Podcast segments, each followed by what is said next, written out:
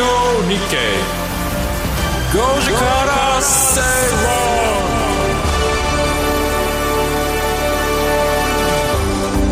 んにちは松園克樹です。こんにちはアシスタントの八木ひとみです。そして火曜日のパートナーはキャインの天野博之さんです。キャイン天野博之です。お願いします。よろしくお願いします。年末年始でねちょっと忙しくそうなんですよ。まだまだ先週すみませんでした。いやいやでもその代わりに松園さんが眼鏡かけてラジオやってたんです サングラス。なんか僕の面影だけちょっと入れててくれたそ こ実はあれだったんですか？パソコンじゃなくて天野さんが映ってたの？もしかして。あとね俺のあの前の相棒の藤代君、いつもあの聞いてくれてるんですけどね先週俺がいなかったんでね、えー、何やら変なグミでも食べたのかって余計なこと 食べてねえよ俺。余計なこと言うんじゃないっていうね本当に。やめてほしい見ても、ね、ちょっと流行ったやつ。タイムリーですね。い。やいやいやいや体調気をつけてくださいね、はい、本当に、はい、さて今日もですね、えー、今更聞けない IT テクノロジーやアプリのコーナーお届けしていきます。先週松園さんがその眼鏡をかけていたのは別に、話と無関係ではなかったなんと今週への布石だったというお話で、はいえー、そうそうそうそうですよ。全部つながってるんですよ、うん、僕はもう連想でいくんですよね、うん、そうそう全部株もそうですけど連想です、うん、連想ゲームなんてそうですね。どこまでこう思考を巡らすことができるかということで。だって桶屋が儲かるシステムですよね。風が吹いたらどうなってどうなってどうなってっていう。そうですね、今日はじゃあそのどんなテクノロジーでどんなことができるようになるのかというのもね、うんはい、後で詳しくお話伺ってまいります、えー、そして直近マーケット大きく動いていますけれども、うん、グローバルマーケットトピック今週は、えー、ヨーロッパそしてアメリカで金融政策決定会合がございまして、うん、来週は日銀ということになってますので、まあ、なかなかイベントの多いこの2週間ですね、そのあたりもしっくりと解説していただきます。さあそして後半ではゲストをお招きしてお話伺ってまいります、えー、今日も皆さんからのメッセージ募集しています。えー、番組 X 旧ツイッターですね。こちら、うん、ハッシュタグアルファベットご時世でつぶやいてください、えー、皆さんからのメッセージお待ちしています。5時から正論今日も盛りだくさんの内容でお送りしていきます。5時から正論ラジオ日経5時から正論お送りしています。この時間は今さら聞けない IT テクノロジーやアプリのコーナーです。先週ねやってないからね。先週ともちょっとつながってるわけでしょこれ。つながってますつながってちょっとつながってる、はい。さあ今日は、うん、裸眼系メタバースに関してということなんですね。裸眼。うん、裸眼。あれ？今日天野さん？裸眼。裸眼だ。裸眼そもそも裸眼なのか。そうです。コンタクトもしてませんよ 僕は。裸眼って、まあ、そうそういうことですよね。そういうことです。眼鏡とかもかけずに、メタバースの世界を楽しめるっていうこと、コンタクトもしませんしメタバースといえばあのでかい眼鏡がセットでしょ。あのスキーのゴーグルみたいなちょっとあれだとねいろんな周りから見られた時恥ずかしい、まあ、恥ずかしい。あれだと歩 歩けないし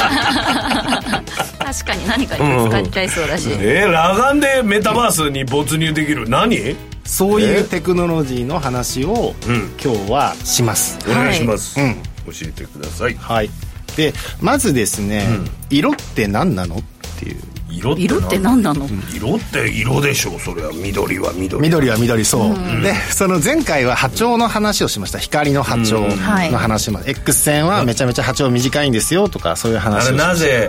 空は青いのかみたいなこと、ね、あそうそうそうそうそう。そういうことです。で色の違いっていうのは何なのかっていうと光の波長の違いなんですね。波長が違うで波長が短いと可視光線の中でも波長が短いとこう紫っぽく見えるんですよちょっと暗くなってくる。そう。でだんだんだんだんこう波長が長いとこう700とか、えー、700ナノメートルぐらいいっちゃうとこう赤色に見えてくる。赤色、うん、赤色が高いんだ。白とかじゃないんだ。あ全然違います、うん、でじゃあリンゴを見た時に、はい。なぜ赤色。って認識するのか、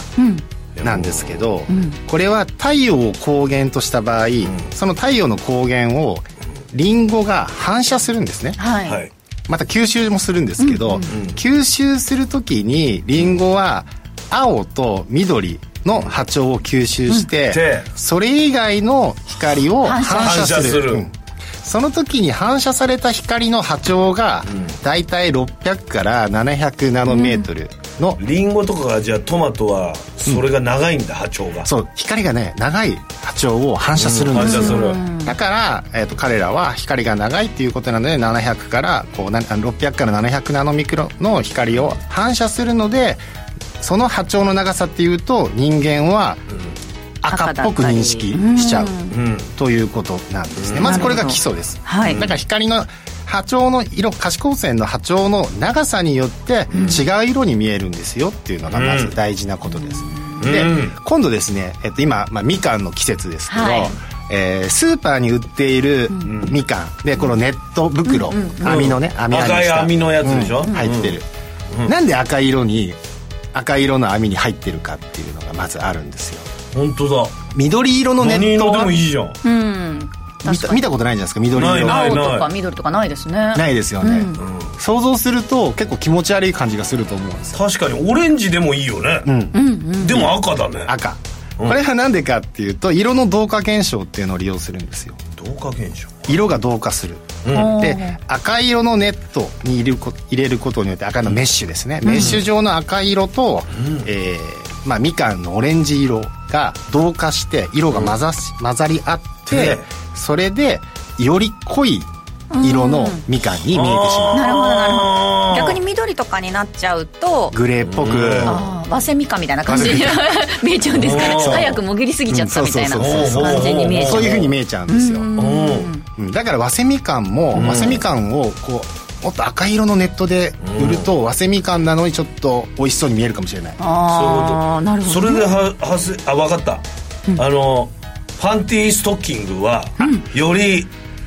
網が網目が細かすぎるあれ。あいやあれもいけますよ。同調だよねあれも色の同化ですよ。そうでしょあれ。ちょっと白く見せたいなとか。そうそうそうそうそうそうそういうことです。なるほどなるほど。全部そうなんです化粧もそうですし色の同化あと立体感を見せたりすることも結局そうやって誤解させるんですね。目の錯覚って目の錯覚。目の錯覚によります。例えば上を明るめにして下をなんか暗めにするとキュッと締まって見えるとかそういうのね、ありますよねお洋服の錯覚だあれは全部目の錯覚なんですよ。でそういう錯覚を利用したテクノロジーの話になるんですね。あテクノロジーか。そうかそうか。そうですよね。それを利用したテクノロジー。テクノロジーの話あだからいろんなネット袋あると思うので、うん、赤色とかね、うん、黒とかいっぱいあると思うので、うん、それをなんか果物入れてみてください。バナナとか、バナナは赤色に入れるとどういう感じになるのか、うん、そうするとすごく面白いです。よ、ね、子供のなんか冬休みの宿題とか良さそうです自由研究とか、ね、どれが美味しそうに見えるかみたいなね。すごく面白い。普段ネットに入ってないものどんどん入れていきたいね。ね、他にも牛乳パックの色、うん、牛乳パックの色は青色。まあ青色が多かったですよね。これなぜか。なんで？なぜか。これはパッケージが青色のパッケージを見た後にその青色の補色残像っていう残像が残るんですよ。青をずっと見てると残像が残る、うん、残像が残る、はい、でその補色残像の効果で実は青を見ると、うん、しばらく青を見続けると、う。ん、補色残像では黄色が出てくるんですね。黄色が出てくる。反対色って言って、うん、青の反対色は黄色なんですよ。青ばっかり見てると黄色が残る。残っちゃう、だから目の中にぼんやり黄色が残ってるんですよ、その黄色が残ってる状態で牛乳を注ぐと、牛乳がクリーミーにリッチミルクに感じる へえなんか濃いなんか生乳みたいに見えんだ。そうそうすごく美味しそうに見える。ベージュっぽいというかなんかねちょっとそうそうそうそう。いうのが見えるんですね。それを利用してたの？そうそういう利用の方法って世の中いっぱいあるんですよ。信号、信号もそうですし、えっと、道路標識が青色とかも、青色はその暗いところでも見やすいんですよね、そういう効果もある認識しやすいんだ。そう。だから見えてるものに対して本当は何色かって誰もわからないうん、ああその波長の違いだけで、ね、波長の違いっていうだけで存在してるのは、うん、だからわからないんですね。ああなるほど、うん、で他にもちょっと赤色のリンゴをずっと眺め続けて、30秒ぐらいな眺め続ける、そして30秒眺めた後に目をそらすと青色が残ってるんですよ、うんこれもう本当にそうなんです。ずっと今僕と、あの今喋ってるじゃないですか、はい、服の色とか見て、うん、服の色がずっと残ってるんです反対残像で、うん、あの色の色相関ってあるので後でこれは、はい、白とか黒でもあるんですか？ありますあります。全部残像ありますよ、うん、全部。全部のチャートに残像があるので、でそうやって残像してるものを色が保管しちゃうんですね目が。人間が人間の脳が、うん、だから見えてるものは何かわからない、うん、本当は何色なのそのその人が残ってるものが影響しちゃうからもう分かんないってことね、ま、全く分かんないです、うん、でこれらのこのこの目の錯覚って言って、例えばあそうだね。他の事例で言うと、暗い夜道。はい、柳の木がありました、柳の木が。一人で歩いてます、で風が吹いてきました、揺れてる。揺れている、そこに何か人がいないはずなのに、いるように感じてしまう、これも周りの空気とか雰囲気によって、そして残像。残像含めて認識が誤解しちゃうんですね、はあじゃあちょっとその霊的な現象みたいなこともちょっとそういう目の認識で影響してるんじゃないかいっぱいいっぱいありますよ。いろんないろんな錯覚はいっぱいあるんですよ、実は私これ今ペットボトル持ってるけど持ってないかもしれない。いやいや持ってるでしょ。それは持ってるかもしれない。確実にこれね持ってるんですよ。それは持ってるんです。か例の話でな持ってるか持ってないかは筋肉動いたりとかしてんだから。ただこれもマジックとかに利用されるんですよ。持ってない持ってるように見せるってこと？そうそうそう目の錯覚っていうのを利用す。るその目の錯覚のことを、うん、えー、とりわけ何ていうかっていうと錯視って言います、ね、錯覚の錯に視線の視、作詞、うん、いろいろ自分のものを取っていくやつじゃない？ですかそれはさ詐欺師？違う違う作詞ってあれか。作詞言いますね。あのー、あっちの方か。あっちの方か。制作の作突っ込んでくれてそうですね。はい。でこの、錯覚作詞の研究っていうのはまだ19世紀半ば半ば頃から始まってるのでだ。からよく分かんないんですよ。気づいたんだ誰かがあれ、うん、なんでだろうねっていう。うん、なんでだろうねしか分かってなくて、うん、明確には分かってない。なんで青色を見た後に黄色が残るのかとか、うん、残像として残るのかわからないですよ。だからこれからの研究としてどんどんどんどんまだここは成長分野のところなんですけど、はい、でこれらを利用した技術として身近にもすでにあるのが、テクノロジーに変えなきゃいけないでしょ、うん、これは。身近にあるんですよ。裸眼系メタバースっていうのがもう本当に身近に存在してて、メタバースというと、何を普通に眼鏡かけてもその中入るみたいな、うん、ヘッドマウントディスプレイをつけて装着してるっていうイメージがあるんですけど、これはもうすでに皆さん体験してると思う。体験してる人多いと思うんですけど、うん、街中で 3D サイネージの広告、うん、あのアルタ前の猫ちゃん。すごい、うん、飛び出て見えるやつ。話題になりましたよね。実際飛び出てんですよね。飛び出てますよね。そうか。飛び出てないんでしょ。あでも飛び出てたら面白いですね実際にね。飛び出てないんですないんだけどでも錯覚ってこと？迫り来るように見えましたよ。ねあのそういうトリックアート的な部分もうまく利用してやってるもちろんもちろんそうです。トリックアートですよ。トリックアートこの辺だと熱海にあるんで。ありますよね。熱海城にある、はい、あとあとなんだっけあの高尾山の前に。高尾山には。高尾山のどんだけ好きなんですかすごい。そうなんですよ。これトリックアートの世界をテクノロジーに生かしたっていうのがラガン面白い。へえ意外となんか昔からあるようなイメージですよねねトリックアートとか。ホログラムみたいな技術もあるし。そうそうそうそうそう。そう、うん、でこの新宿とかにあるその 3D サイネージは L 字型のディスプレイなんですね、うん。うんうんはい。ディスプレイをこう2枚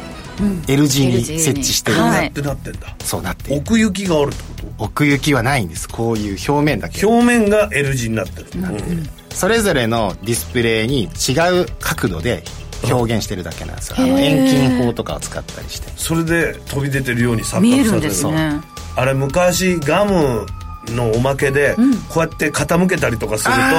と動くとかそういうのありましたよね飛び出て見えると。そこれもそうだ。ありましたね。筆箱でも。ああったあった。あったあったこうやってパカパカやると浮き出るような走ってるように見えるとか。それです。すげえ。そんなシンプルなところからここまでいったんだ。それをテクノロジーを使ったらこういうサイネージ広告できちゃった意外と身近ですよねこれ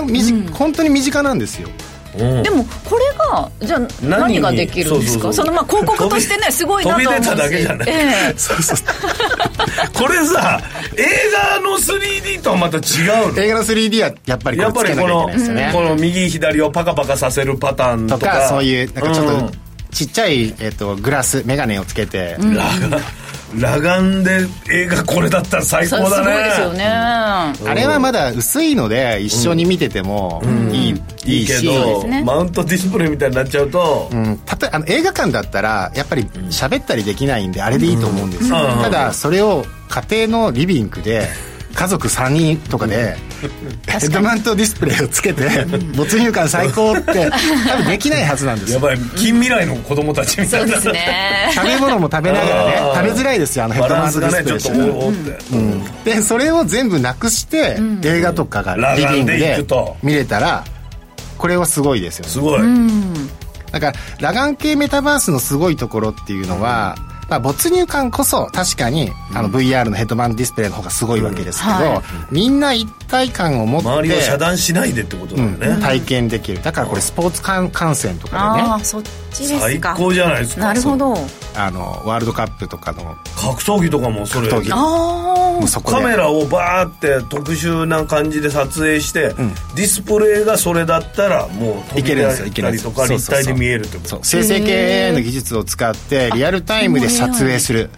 で最新のセンシング技術を使ってクラウド上に人のデータっていうのを飛ばすそれこそじゃああのまだ立ち立ってない建物の中に入るとか不動産的なところの要素でもなんか利用できたり？不動産的な要素の場合はやっぱりこのマウントディスプレイのディスプレイの方がいいです。没入感があってちゃんとできるから。ではこう、まあ、スポーツ観戦とか。あるようなわーってなるような、コンサートとか。コンサートとか。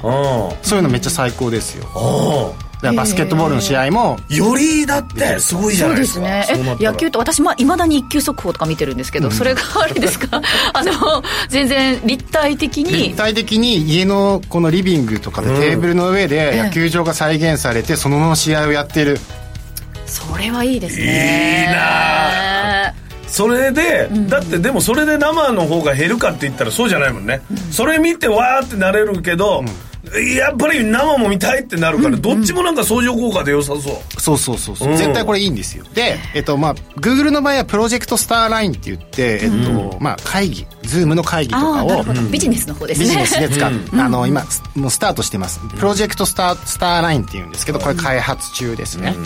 であと他12月5日に発表された Looking Glass Go っていうのがあります、これは、まあ、スマホサイズの裸眼立体ディスプレイなんで、12万8000円ぐらい。へえスマホサイズか、だからデスクに横に置いとくんですよ、うん、スマホサイズの裸眼ディスプレイを、うん、そこで何かが何かどうしようかな。誰かが。立ち上がって。立ち上がって。でなんかこプレゼントかしてくれるんですか？プレゼントかなんか喋ったりし、うん、できる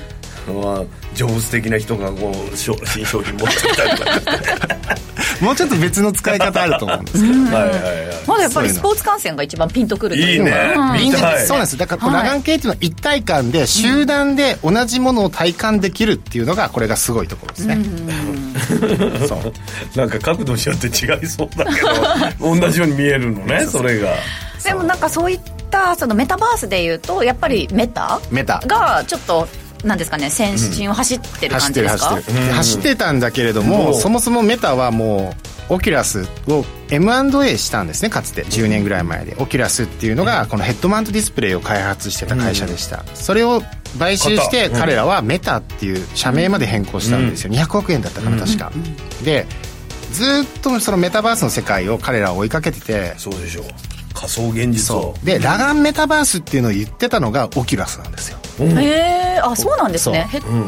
オキュラスが言ってたんですよ。ディスプレイじゃないんです。マウントディスプレイじゃないヘッドマウントディスプレイもやってたんだけど、うん、これからは裸眼で裸眼のメタバースをやんなきゃよって進んでるじゃないですか、進んでたのに買収した途端そっちをやってないんですよわお。あそうじゃあそっちを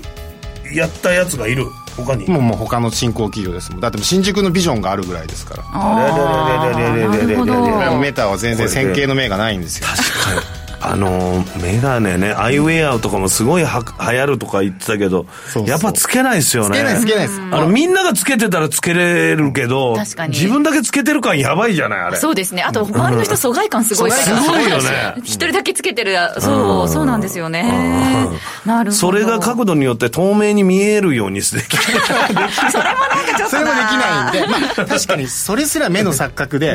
消す消すっていうのは できるかな？ね。えー、でもすごいんだ、ね、その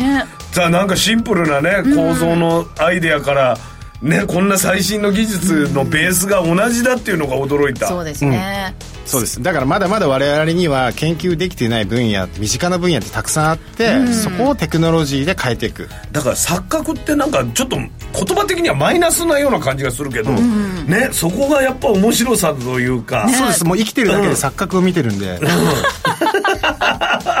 本当にいますか？本当にそれはいると思います。先週は僕いなかったでしょ。そうですね。本当にいなかったですか？錯覚じゃないんですよね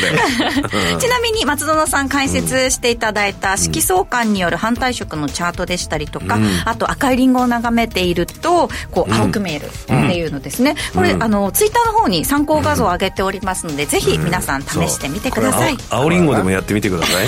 どうなるかな？これ僕がアドビの XD で作ったやつですね。あ。そうなんですね。それそれが見れるのね。はい。ぜひ確認してみてください。この後はグローバルマーケットトピックのコーナーをお届けします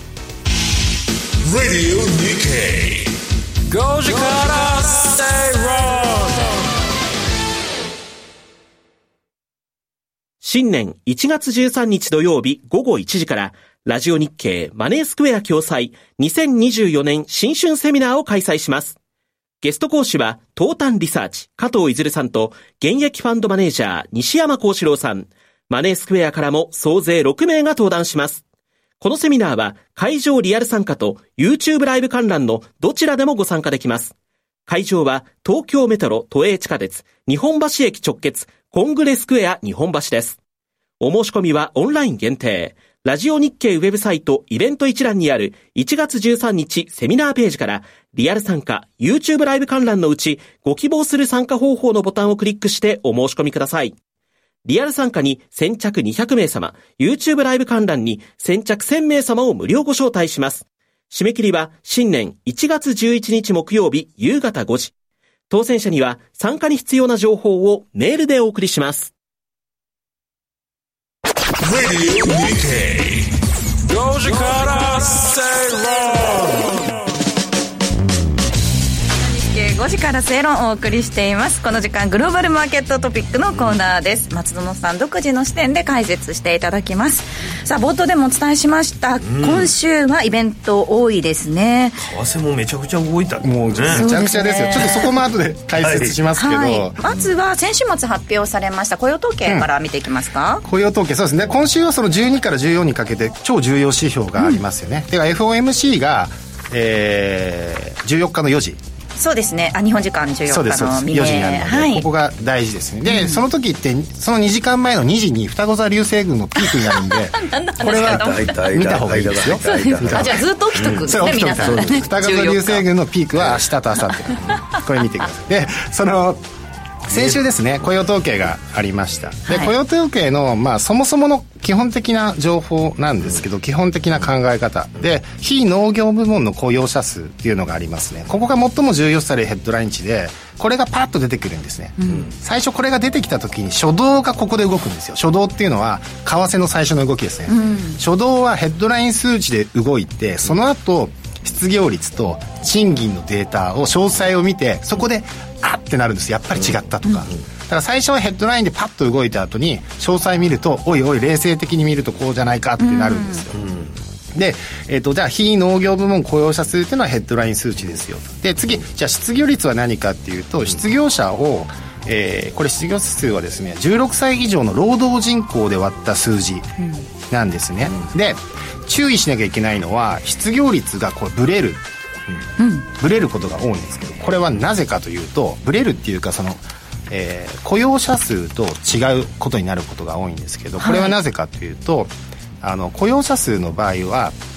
あ、えーと、失業率はですね家計調査なんですよ、うん、家計にヒアリングするんですね、うん、で雇用者数っていうのは事業調査なんですよ。もともとじゃあ調査の対象が違う全然違うんで、うん、だからこうバーンとずれたりする家と会社、うん、だからそこ注意しなきゃいけないっていうのが大事ですであとは労働参加率っていうのも大事でして労働参加率っていうのは、労働人口生産可能年齢でこう割った数値なんです。大体ですね、えー、コロナ禍で60 60.2%ぐらいまで落ち込んだんですけど、うん、コロナ前で63%前後です、うん、大体ですね直近で62.8%じゃあもうだいぶ戻ってきてる、ね、もう戻ってます、で62.7か62.8っていうのはこれ従来通り、従来従来通りのこの労働参加率ですね、この辺を見ておくといいです。あの重要な数値としてですね、うん、でその後ちゃんと書かれてるデータを読み込んでいくんですけど、うん、今回の、えーと、データとして、えー、目立ったのが医療関係と政府関係ですね。そこで雇用が増加してます、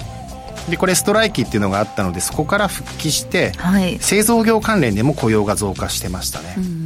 でもう少し深掘りすると、えー、若年層の失業率がだいぶ低下してきてる。でこれで失業率がこう改善されたんですね、はい、でこれはですねフルタイムとパートタイム別の失業率で見るんですよ。さらに深掘りしていくときに、うん、失業率がどうだっただろうか。その後じゃあフルタイムとパートタイム別で見るとどうなるんだろうかっていうのを見ますでじゃあフルタイムの失業率はどうだかどうだったかというと、うん、3.7%で前月と変わらず、うん、でパートタイムの失業率は4.0%とこれ前月から0.5 6ポイントも改善したんですね。じゃあパートタイムで働く人が増えたってことですか？そう。ということは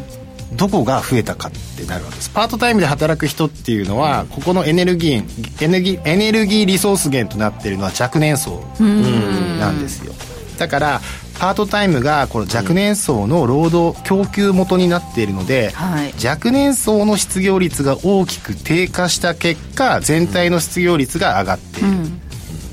じゃああの改善された。っていうことになります、うん、でそれを裏付けるようにあの24歳25歳から54歳の失業率は前月と変わらず3.2%で55歳以上は前月から悪化して、うん、0.2%悪化してもう2.9%、うん、もう明らかにこれはあの16歳から28歳のパートタイムが増えた若い人たちじゃあ働かなきゃみたいな、うん、なんでそうなったと思います？若い人が働かなきゃってなった理由年末年始入り用だからじゃないですか それ私そうそうそうそうそうそう。そう年末年始に僕なんて言いました、小売りはもっと買い物するよね、なぜならば、うん、イベントが多いからね。私あれを使えるから。ああえっ、ー、と BNPL BNPL そうなんですよ。大谷翔平も BNPL ですからね。仮払いじゃねえあの。BNPL つけね。そうそうつけ。大谷翔平 BNPL ですよね。ああ後後払いだよね最初3億円で後払いですからね。あそう最先端の。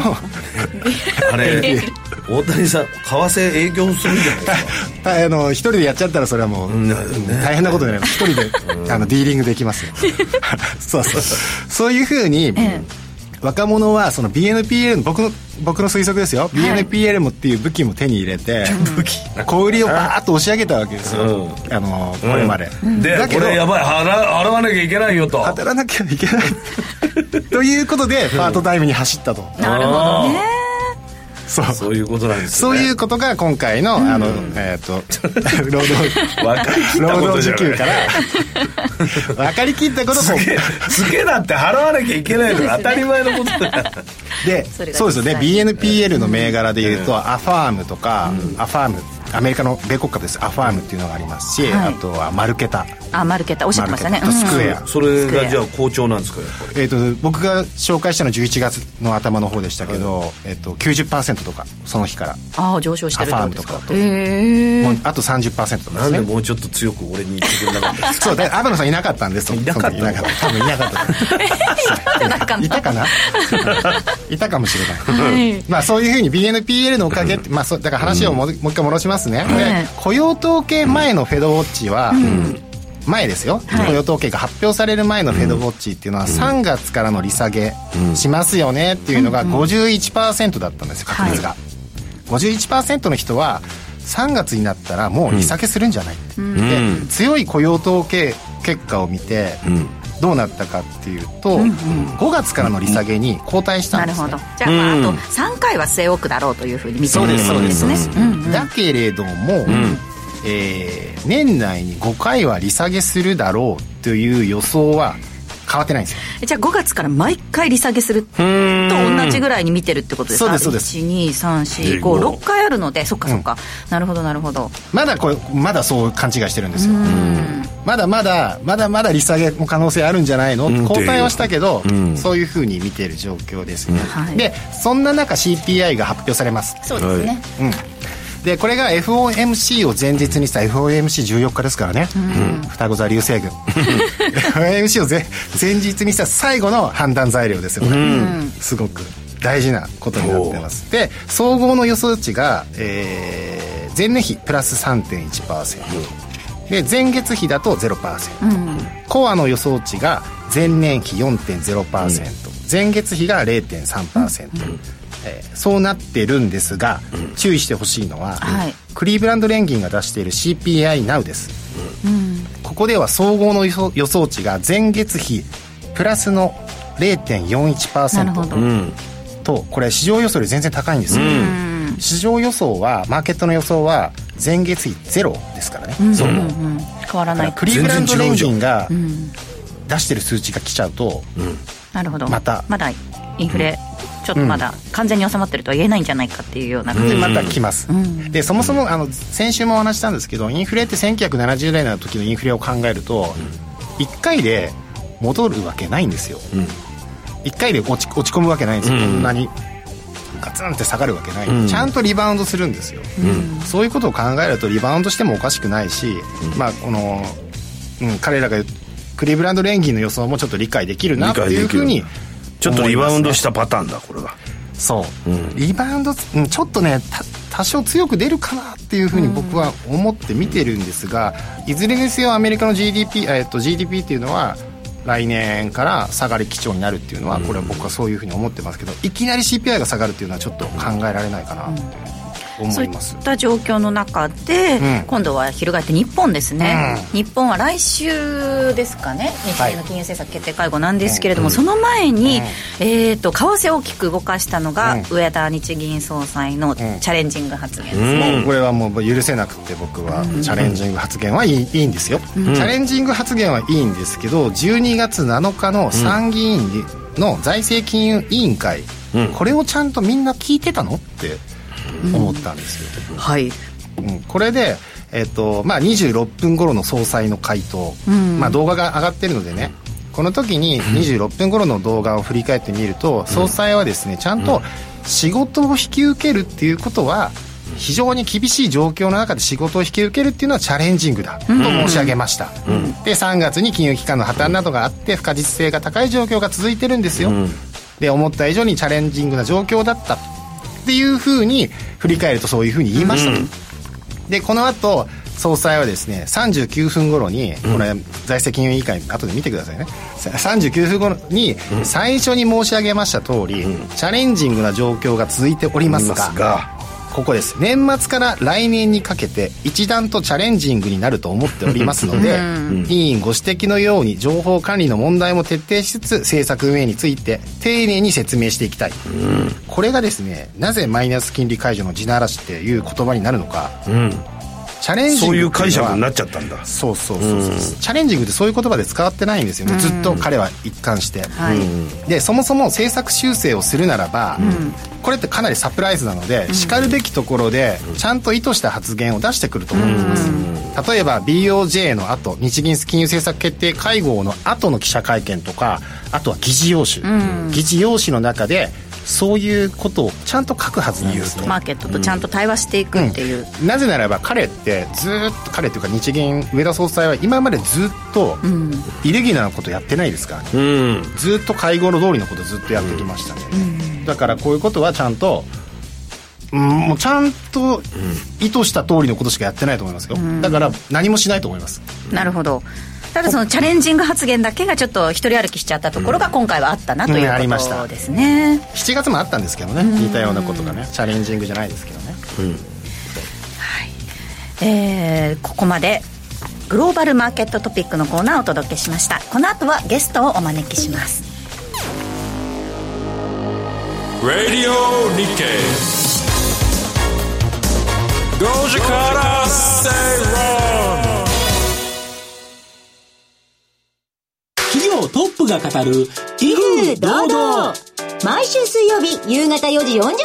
らオンエア。パーソナリティの毎度。相場の福の神藤本信之さんが厳選した上場企業の経営トップをゲストに迎え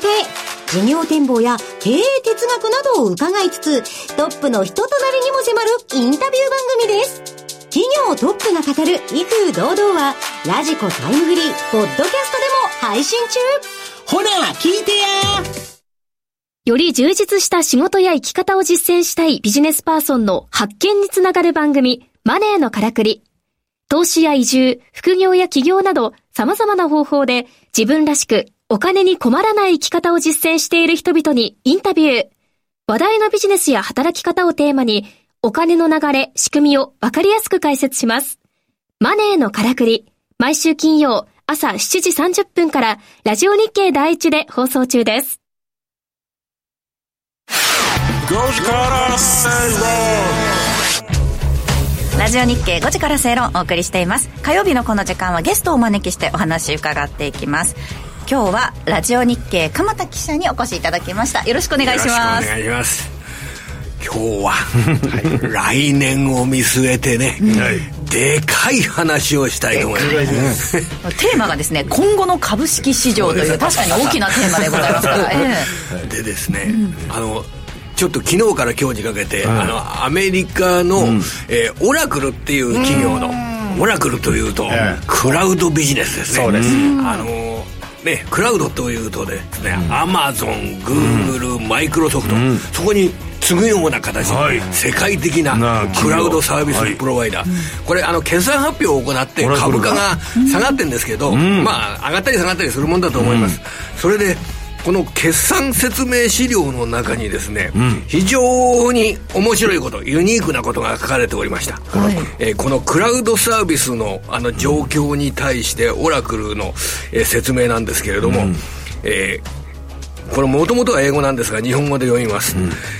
当社のクラウドインフラインフラストラクチャーと生成 AI サービスに対する需要はアストロノミカルレートで増加している。でかい言葉です。アストロ。ノミカルレート。うん、アストロズって言いますよね。ものすごい、アストロスタジアムってのがありますね、これ天文学的って日本語だと略すそんな需要が伸びてる。そう。アストロノミカルレート。何ですか？そんなこと言っててなんで株価下がるんですか？確かに。確かに。あのもう株価7割ぐらい上がってて上がってて、ね、こんなことばっかり言ってんですよ、今アメリカの企業の決算説明ですと、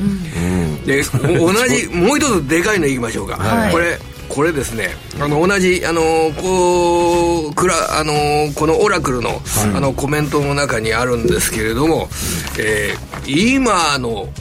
データセンター関係の需要はオーバーザムーンであるオーバーザムーンオーバーザムーンオーバーザムーンっていうのはね。月。月の向こうですね。向こう月の向こう側まで行ってる。えどういう表現使ってます？宇宙データセンサーっていう考えはあるんですけど。これはあのですねあの需要はオーバーザムーンと。そういうことか。そう。もう月超えちゃうぐらい需要があるよってこと？なんかでオーバーザムーンっていうのはこれ日本語に訳す必要もないんですけど、うん、なんかめちゃくちゃでかいとかそんな意味なんです。なるほどなるほど。だからそういうも出てオーバーザムーンも出て。とにかくねこれ、みん。なですねアメリカの経営者が、うちの会社は生成 AI の仕事をやると後々こんなことになるぞというような、それの競い合いをしてるんですよ。なるほどなるほどだからもうこれで来年を見据えましたらやっぱり日本株もですね、うん、えー、この辺はもう松野さんの得意分野ですけれども IT テクノロジー、うん、えー、生成 AI ジェネレーティブ AI、うん、こちらの市場の拡大と、えー、日本株の選択。これもですね、もう切っては切り離せない、なるほど。こんな感じで。ってくるとやっぱり半導体になるんですか？半導体はいつも売買代金の上位につけてますね、はい、ここでまたでかいテーマで あの銘柄までアプローチしたいんですけどここでは、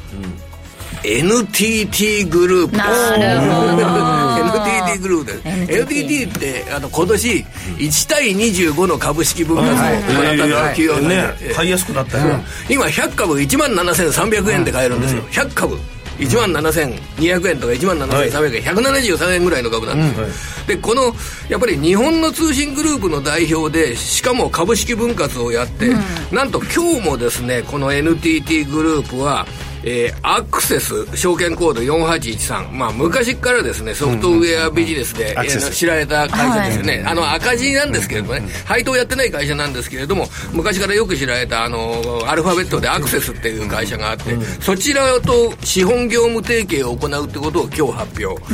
さらにこの NTT の今年のやったことを見るともう今 NTT ドコモというのは NTT の完全子会社なんですけどもそのドコモがマーケティングの調査を行ってるインテージという会社、はい、こちらをね、うん、あの関係会社にするということを発表しました、買収を発表しました、さらに、あの有名な、マネックス証券、あちらをドコモが、はい買収すると、あら。いうことも発表して。証券の方まで？そうなんですよ、ね、でこの NTT をめぐってはその25分割と相次いで、えー、株式、あの株式の M&A と、さらにあのこ今年あの覚えてるニュースとしては政府の保有株を、えー、政府の財政のために売却していくといったことが結構大きなニュースになりました、うん、となるとこの政府の保有株がもっともっとこれから少なくなって、うん、NTT が完全な民営企業として、うん、それで M&A をじゃんじゃんじゃかじゃんじゃかやっていくっていうようなことだったら、これは面白いですね、ね、ちょっと自由になるわけですね。国の目がかからなくなって。国がね3割も株持ってたらこれ、なんかこう顔色伺わないとっていうのがあったのが財務大臣とか財務省の国の NTT はじゃあもう通信会社じゃなくてまたどんどん変わってくるんですか証券とか。そうなんです NTT 証券。すごい。コングロマリットですね。どんどんどんどんやっぱり大きな会社にしてくんだな。キーワードはやっぱり IOWN とかになってくるんですか？ IOWN。IOWN。IOWN。ですよ IOWN。アイオン。 IOWN。でその NTT が NTT データセンターすごいんですよ。 IOWN じゃないですね。新次世代通信システム IOWN ですよずっと前にもちょっと言いましたけど、うん、なんと宇宙にデータセンターを作ろうとしてますからね宇宙間宇宙空間データセンター。ああれだから飛行機で全然ずれないとか言ってたやつは違う。あそれまた別です。データセンターって 国内にもいっぱいあるけど国内じゃリスクあるよねってことは宇宙に設けようぜこれ ION NTT ですよ。へえそれもうまくいきそうなんですか？もうね NTT は僕大好きだから。大好きだから。だってこれだけアメリカの企業ばっかり巨大になっていて、同じ先進国として日本はなんとか追いついていかなきゃいけないじゃないですか。それでその時に中核になる企業っていうのはどういうところかといえば、やっぱりこういう会社になるわけですね、なるほど。これ株価どんどんみんな。ああまり上がってませんよこれ、ね。うん、171円で今日は終えているということで、そうですね。この株が上がるとですね、いろんな人がハッピーになりますよ。だって1万7200円で100株買えて、うん、それで株主の数がめちゃくちゃ多くて。で企業自体が何といっても動いてる。M&A に動いてる、うん。はい。NTT の店頭公開の時にから株始めたっていう人多いですもんね。NTT はあの一応最初に東証東証有限取引所そうですね。あのその頃はそうあの大体私なんかもね大学出てあんまり時間が当たってない状況でしたけれどもね結構な人たちがあのその株主になってデビューしたと、今回はあのそれからね35年を経て多くの方々が社会人で最初に買う株が、まあじゃあ2万円で買えるから NTT を買ってみようっていうことで入っていってこの株が M&A を通じてだんだん企業価値が拡大していくと日本人の成功体体験につながっていくわけですよ。それもう新ニーサ買いそうですもん。まずね最初分かんないから、みんな知ってる会社みんな知ってるからねそれで今1万7000円で5000年の、5000円じゃないあの5円の配当172円173円の株で5円の配当をやってるんでそうですね配当利回り3%近いですもんねでこの視点でちょっと変化球を投げるとですねはい NTT データという子会社があります、はい、はい、まあ、これも重要な日本が誇るシステム開発会社ですね、うんうん、で NTT データの株を50%以上持っているのが NTT なんですけれども、これやっぱり今子会社の上場っていうのはさまざまな観点で圧力を受けてますよね、うん、あの子会社親会社。で上場して,、してる子会社の少数株主の権利といったものは本当に確保されているのか。それで少数株主のメリットにならないんだったらやっぱり親会社がもう子会社を、えー、完全子会社化するっていうような状況に、えー、これから加速していく可能性がある、そうするとそれで親会社が子会社を、えー、完全子会社化するためには高い金額で時価よりも高い金額で TOB をかけて子会社化するとか、一般的ですね、そうなりそうなんですか、いやそれは分かりません。それはそ れはね、分かってたら大変なことですよこれ。いや確かに分かってたら大変なことですで結構これはもう当然 NTT データはね大型株ですから、あの完全子会社化するためには NTT これ膨大なお金が必要になるというようなことで、なかなかそこのお金はネックになるかと思いますが、まあ、いろんな意味で来月、来年はこの NTT グループ。ちょっと注目ですね、NTT データどこにあるか知ってます？本社。えー、どこにあるんですか？豊洲ですよ。豊洲？ビバホームの近くなんです9613 NTT データグループ今週は、あ今週ね今日は1748円で終えています。なお実際に投資をされる際の判断はご自身でしていただきますようお願いいたしますえー、本日のゲストは年内最後のご登場でした、はい、ラジオ日経鎌田記者でした。ありがとうございました。ありがとうございました。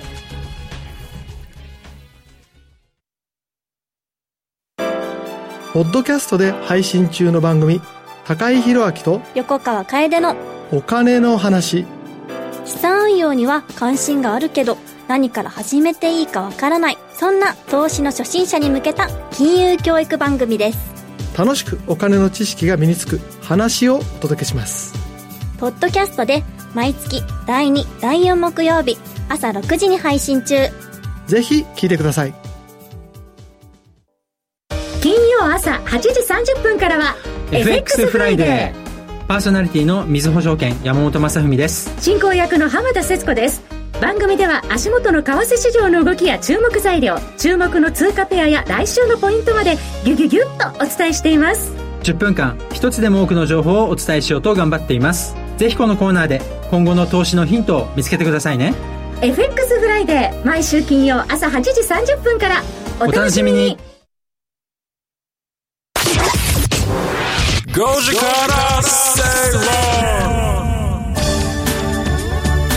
ジオ日経5時から正論をお送りしてきましたがあっという間にエンディングとなってしまいました、えー、今週も皆さんからメッセージ頂いていますけれども天野さんはもう明けましておめでとうございますの仕事とかをしてるんですか？あしてますね。あ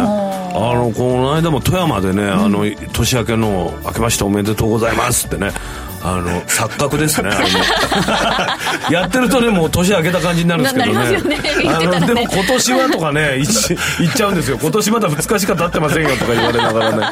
えー、あれちょっと厄介ですよね。わ、ね、かりますそれすごく、うん、あと着物とか着るとねああ本当に正月番組なんだなみたいなのもね、そうですね、ね、もう一つあと天野さんが裸眼だったことに驚かれてる方もいらっしゃる、ね、ああこれね僕あのレーシックをねもう20年ぐらい前にやってるんでね。だから裸眼は裸眼なんですですよ。レシック持ってます？持ってるんですよ。いい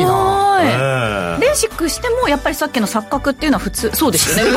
あんまり変わらないですよね。ちょっと光がにじんだりはしましたけどね当初は。有馬さんの眼鏡はレンズがないんです、ね、入ってないんですよ、えー、あとサマーズの大竹さんも入ってないです。入ってないんですね、えー、スパローズの大和さんも入ってないですよね。もうもうみんな入ってないんだ。もっと前は大橋巨泉さんも入ってなかったですえー、えー、そうなのえー、じゃないそうなんだ、えー、そんなのいいやっぱもう裸眼裸眼でこれから生きて。そうですね裸眼のこのメタバース。メタバースですから、ね、やっぱ採用していきたいです。ちょっとねあの本当に早くそういうのが一般的になってスポーツ観戦、うん、それでやりたいな、うん、だからこういうのを作るのがそのソフトウェアテクノロジーそのユニティとかそうなんです結局ベースはそういうのを作んなきゃいけないんで。なるほど。ベースが必要なんですよ。注注目していきたいというところですね、えー、5時から正論。ここまでのお相手は松園克樹と天野博之と八木ひとみでした。明日も夕方5時にラジオ日経でお会いしましょう